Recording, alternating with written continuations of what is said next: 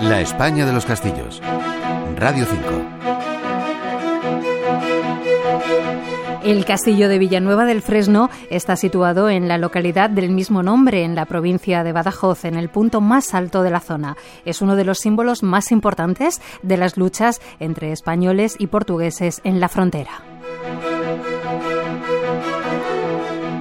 El castillo fue edificado en el siglo XIV. Su estructura es rectangular y está dividida en dos plantas que se encontraban rodeadas por un antemuro y un foso. Contaba con altos torreones. La torre más alta, de forma cuadrada, estaba en la muralla.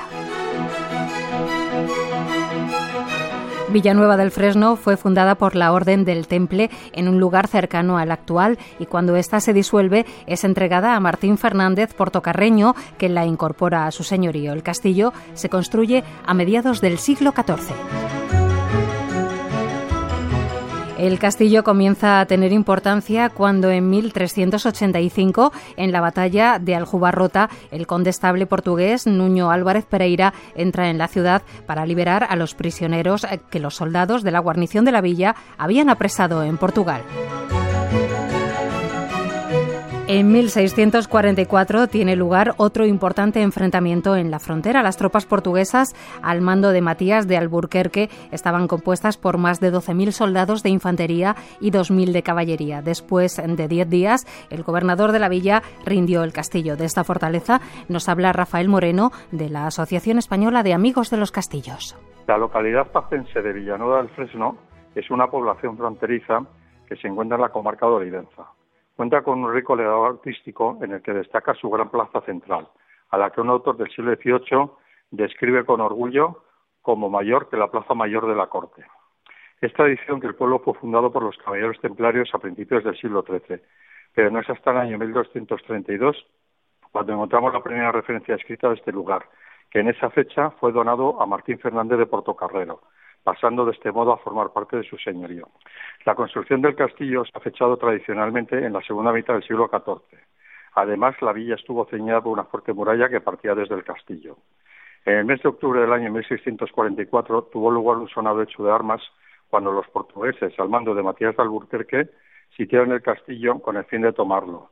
El castillo está defendido por el maestro de campo, don Francisco Geldes. Los portugueses asaltaron primero el arrabal que había a los pies de la fortaleza.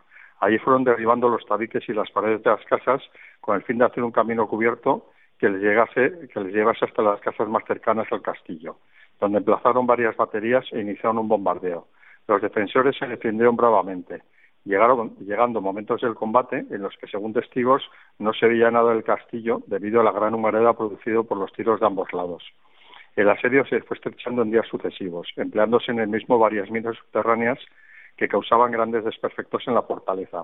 Pero el asalto definitivo no era posible debido a que los propios escombros producidos por la destrucción constituían un gran obstáculo. Finalmente, tras diez días de durísima pelea, los españoles se vieron obligados a capitular, entregando la plaza al, ejército portugués el día 18 de octubre de 1644. Dos años más tarde, tanto el castillo como el pueblo y sus arrabales fueron volados con dinamita, quedando de este modo totalmente arrasados.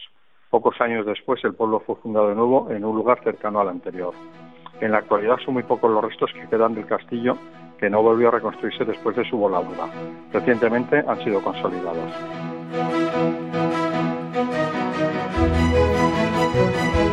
Antes de este castillo hubo otro en Villanueva del Fresno, el de los Cuncos, reformado por los templarios sobre una alcazaba árabe. Sus restos se encuentran bajo el lago del Alqueva. Este castillo se ocupó durante poco tiempo porque al estar en terrenos disputados por las órdenes del Temple y del Hospital, ambas de acuerdo decidieron que quedase sin poblar.